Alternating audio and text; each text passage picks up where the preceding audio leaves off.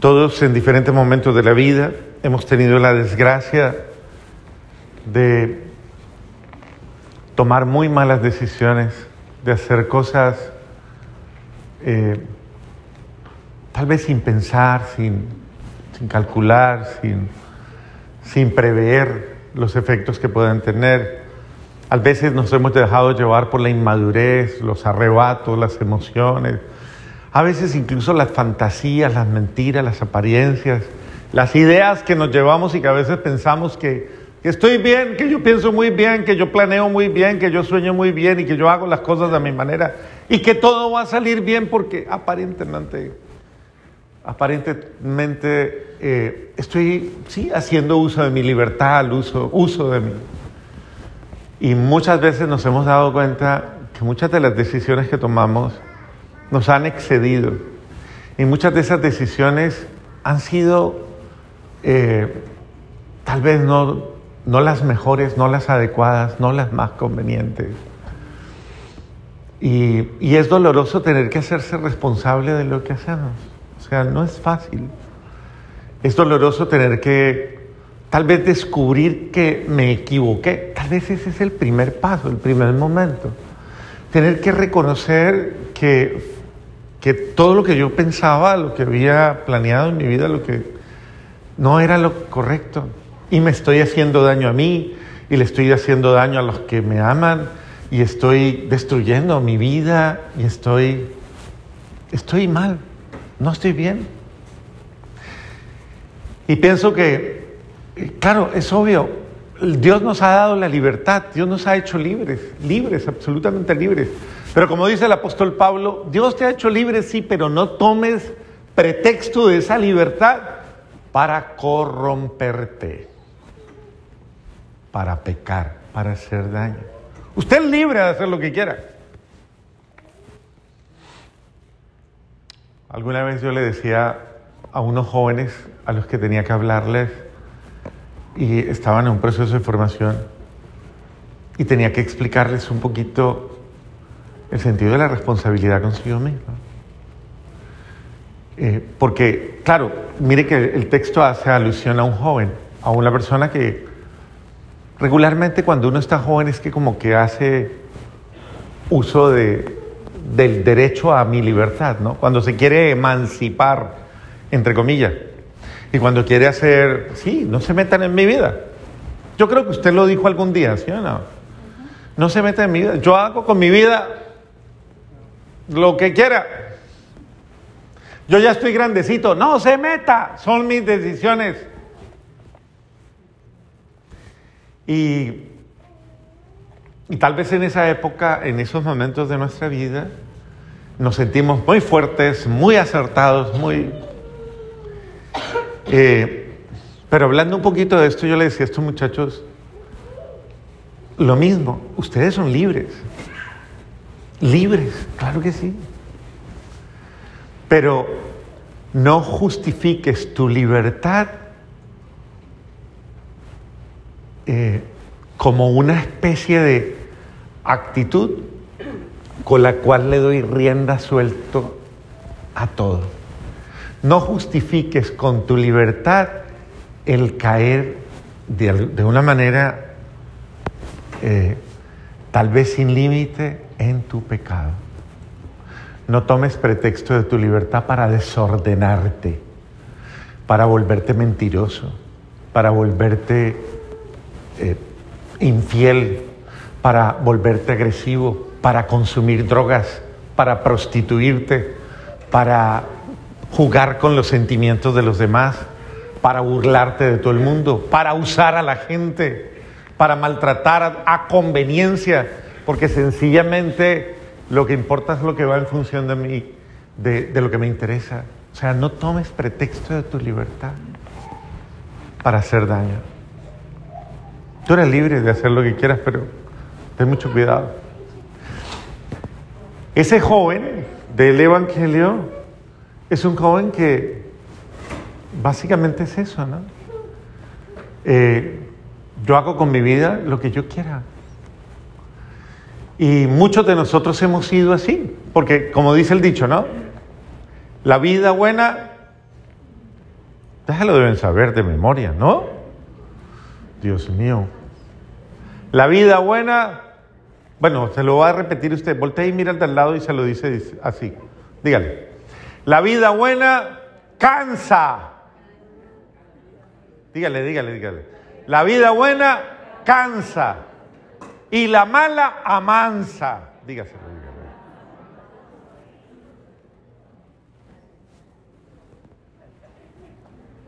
Vuelva y repítaselo a ver si no lo entendió. Vuélvale, dígale. La vida buena cansa y la mala amansa.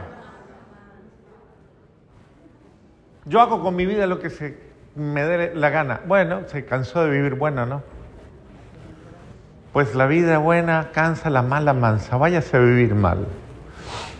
Dice que este muchacho gastó todo, energías, esfuerzos, todos recursos, todo derrochó, todo. No tuvo ni siquiera actitud previsiva, nada. Lo único que le importó fue consumir todo lo que tenía. Tristemente así nos pasa, a muchas personas les pasa exactamente igual. Gastan su juventud, sus energías, todo. Y eso cuando maduran, porque discúlpenme, con todo respeto voy a decir algo. Hay muchos que eso lo hacen en la época de la juventud, que es la época de la inmadurez. Hay otros que lo hacen de viejos. ¿Y por qué de viejos? Porque resulta que por allá a los cuarenta y pico, cincuenta, comenzó a plantearse y dice, ay no, yo no he vivido nada. Me voy a envejecer. Si, no, ¿cómo así? Yo tengo derecho a ser feliz. Pero tienes hijos, tienes una familia, tienes responsabilidades, tienes de todo. ¡Wow! ¿De dónde le sale eso? Por eso es mejor que madure a tiempo, dígale al de al lado, madure a tiempo, para que después no se vuelva un problema, madure a tiempo. Le da la, la crisis de los... Y con esa crisis bendita le tuerce la vida a todo el mundo, le molesta la vida a todo el mundo y bueno. Y lastimosamente esa persona, no es que me estoy acordando de una persona que un día viene a, visitarme, en, no aquí, ¿no? Porque aquí esas cosas no pasan, sino por allá, en otro país. Y entonces me dice, me dice, ay padre, ¿cuánto llevas de matrimonio? No, 40 años. Ah, bueno. Dice, y, ya, ya me cansé de esa relación. Yo tengo derecho a ser feliz. Sume, 40 de casado más lo que tenía estaba como en sesenta y pico. Pero el hombre decía, no, es que yo estoy joven todavía, padre, yo tengo derecho a ser... Yo estaba que le decía, mi hijo, usted huele a formol ya, o sea, Yo no sé qué es lo que va a disfrutar, usted ya como que aterriza, hermano, usted ya... Me pasa que uno por respeto no dice muchas cosas, pero bueno, bendito sea Dios. Cada quien tiene derecho a vivir su fantasía, ¿no? Como su... Y bueno, en ese sentido, ¿cómo nos, nos caemos y nos enredamos en situaciones de vida? Y yo creo que nadie quiere vivir mal y nadie quiere llegar a momentos en los cuales se siente vergüenza incluso de sí mismo, de sus malas decisiones. Nadie quiere ser un alcohólico empedernido. Nadie quiere ser un vicioso. Nadie quiere ser un infiel que ha destruido su hogar, su familia, sus hijos y a todo el mundo. Nadie quiere ser un mentiroso. Nadie quiere ser un agresivo. Nadie quiere ser un violento eh, sin, sin, control. O sea, yo, quiero, yo creo que nadie quiere ser infeliz. Pero termina haciéndolo. Y cuando ya estás en tu desgracia, pues Tal vez ese momento es muy doloroso, es duro. Habrá quien diga, eso le pasa, ahora aguántese la chupe, como dicen los... ¿Quién le manda, pues?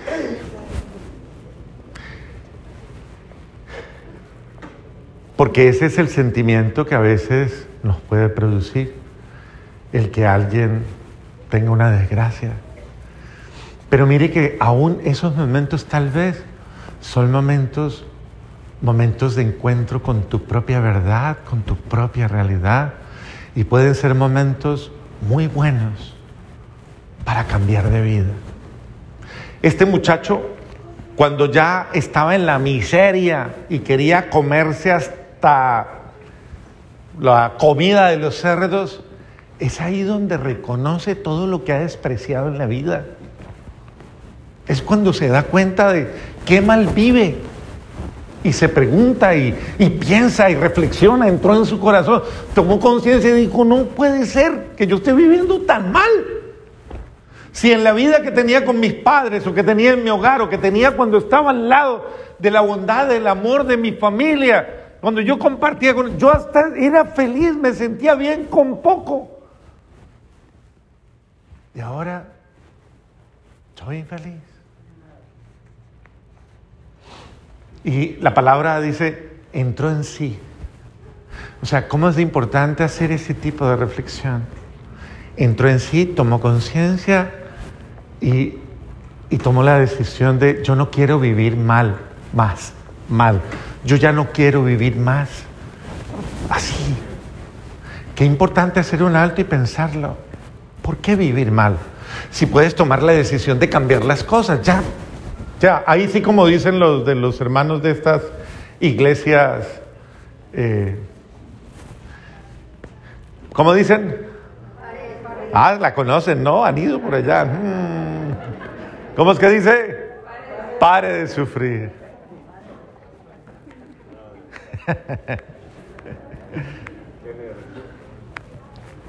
Es decir, de verdad, usted tiene el poder de hacerle un alto a su vida y cambiar su historia, cambiar su realidad.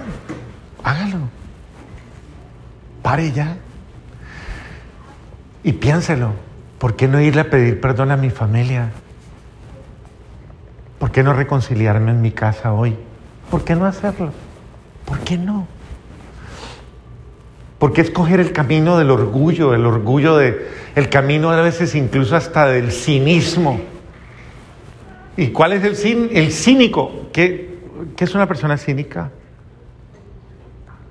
¿Saben qué es una persona cínica? Sí, ustedes saben eso, ¿no? No, me diga que no. El cínico es el que tiene el descaro de que a pesar de que ha hecho las cosas, pone cara de yo no he hecho nada, yo soy inocente. Al contrario, yo soy la víctima, nadie me quiere. Al contrario, todo el mundo, no, es que todos están contra mí, todo el mundo, es que yo no, nadie me entiende. Eso es un cínico. Eh, esa actitud no va.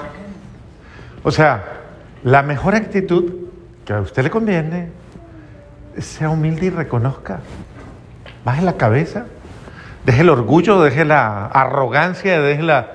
y reconozca, me equivoqué. Hice lo que no debía hacer, dije lo que no debía decir, tomé la decisión mala. Y eso me lleva a estar separado de ustedes, a no poder verlos, me lleva a vivir mal, me lleva a llevar una carga inútil que no tengo por qué llevar, a cargar un lastre que me amarga la vida, un, resentimiento, ira, rabia, lo que sea. Por favor, quítese eso de encima. Piense y reflexione por qué vivir mal, por qué vivir lleno de, de esa cantidad de miserias, si puede limpiarse, bañarse, purificarse y vestirse de nuevo. Solo tiene que volver a, la casa del Padre. Voy a volver donde mi Padre y le voy a pedir perdón. Eso es venir a confesarse. Como dice la segunda lectura, los ministros hemos recibido el poder de administrar el perdón de Dios y no somos nosotros. El poder de hacer eso que ese muchacho hizo, dar el abrazo de la paz y decirte, no sufras más, tranquilo, ya no te amargues la vida. Deja tus miserias aquí enterradas. Entrega tus desgracias, tus fracasos, tus torpezas, tus bobadas. Deja toda amargura aquí. Y vístete de alegría. Sal nuevo. Rompe las ataduras, rompe las cadenas. Vuelve feliz. Ya no viva más como un condenado. ¿Por qué vivir así? Si tienes la posibilidad Que ese cura grita mucho, sí.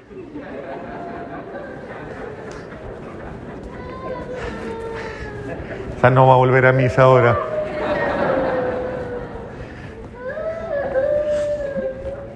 Entonces, de verdad, hágase un alto y piénselo. Que nada le separe del amor de Dios, que nada le separe de, de volver. No le espera ni castigo, ni burla, ni desgracia. Le espera, mire lo que le espera. Un alguien que cuando le vea va a salir corriendo a tirarse del cuello y a llenarle de besos. Ese es el amor de Dios que pasa a través de a través de la iglesia. Ese es el amor de Dios. Yo no he regañado nunca a nadie que haya venido a confesarse, o sí, diga a ver, ¿alguno aquí lo ha regañado? Diga. ¿Sí o no? Ah, bueno.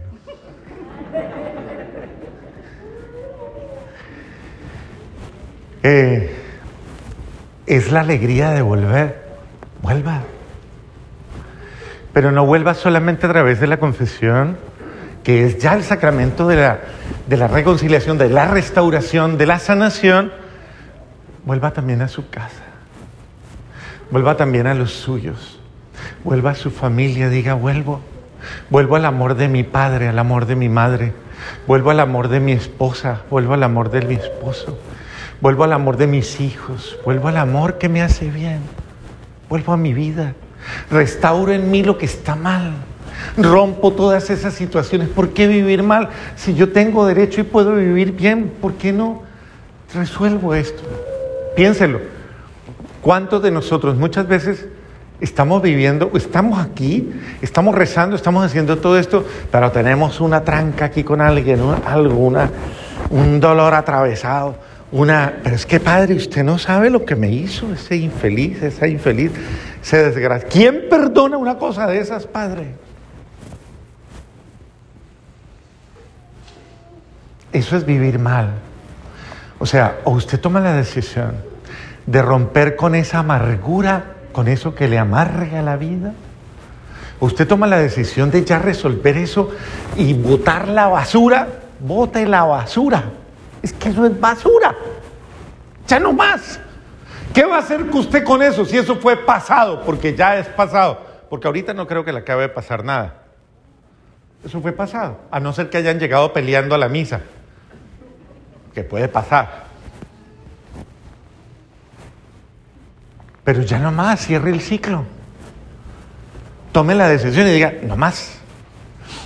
Y bote la basura la amargura, la rabia, la ira, el resentimiento, lo que haya en su ser, bótelo.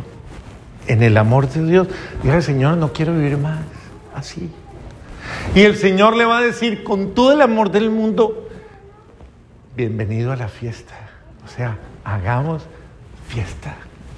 Porque hay más alegría en que vuelvas, en que retornes. Hay alegría porque estabas muerto, estabas mal viviendo la desgracia y has vuelto a vivir.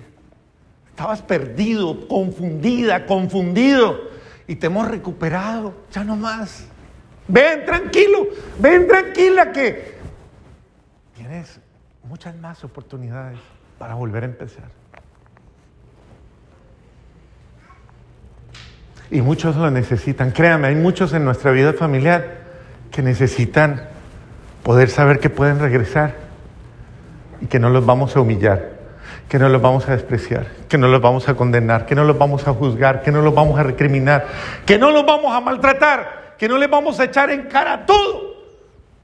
No, es que yo primero tengo que decirle unas cuantas, espera y verá. No, yo, no, uno hasta perdona, pero, pero dejemos las cosas claras. No, eso sí, de entrada, no, a, con, porque uno no es bobo, yo no quiero que me la vuelva a hacer. Pongamos las cosas como son, ahora sí. Bendito sea Dios. Lo único que necesitan muchos es simplemente un abrazo, simplemente un te perdono, simplemente un volvamos a empezar, simplemente un... Queda en ser, usted cuando viene a la confesión, usted viene, se confiesa, deja todas sus miserias y el cura no le dice, vio, por andar en eso, pecador, desgraciado, degenerado, corrompido, ¿por qué andaba en eso? ¿Y quién le dijo que mirara lo que no debía mirar? O que hablara tanto, enrede la lengua, amárresela si quiere, pero no vuelva a hacer eso. Y así sucesivamente. ¿Quién le ha dicho nunca?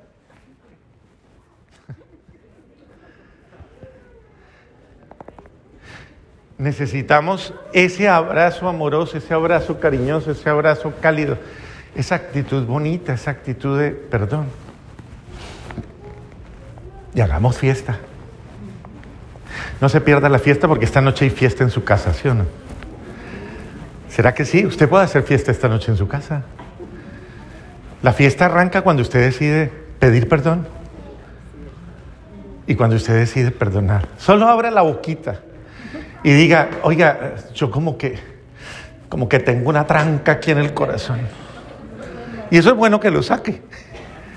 Y yo como que quiero dormir tranquilo.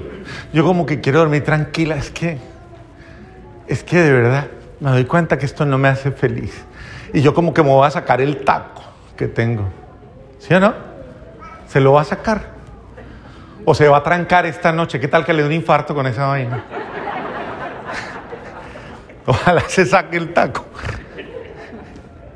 Y haga fiesta, empiece esta noche. ¿Por qué no hacerlo hoy? Y no venga usted a ser como el hijo bueno, el bueno. Ah, siempre hay gente muy buena. Buena. Usted, aquí, ¿quiénes están? Los buenos, ¿cierto? ¿Los buenos? Sí, ustedes son los buenos, ¿cierto? ¿No? ¿Ustedes son los peores de la casa? ¿Los malos? ¿Los más malvados?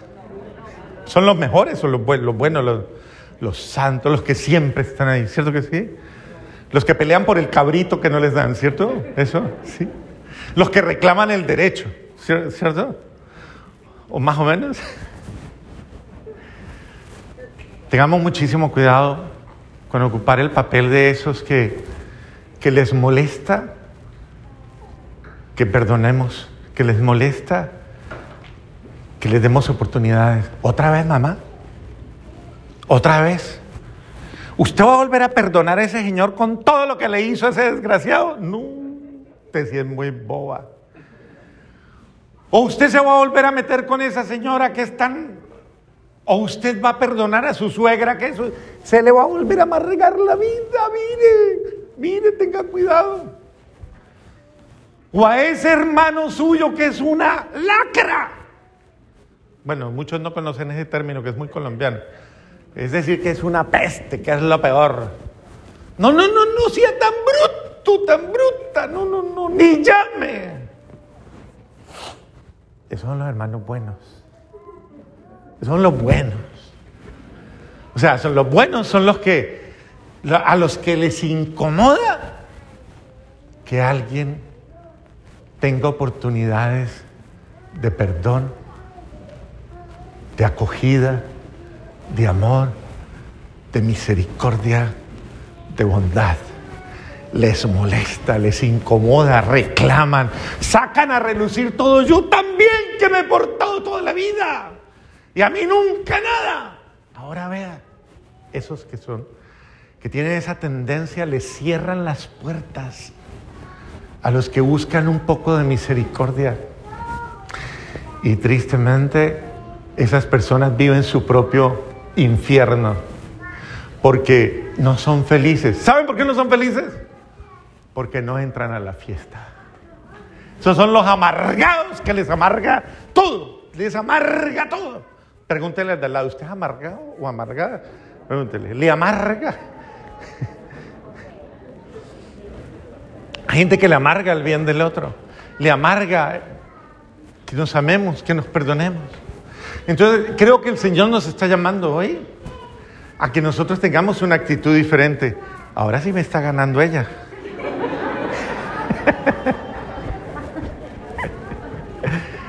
Eh, de verdad que sí.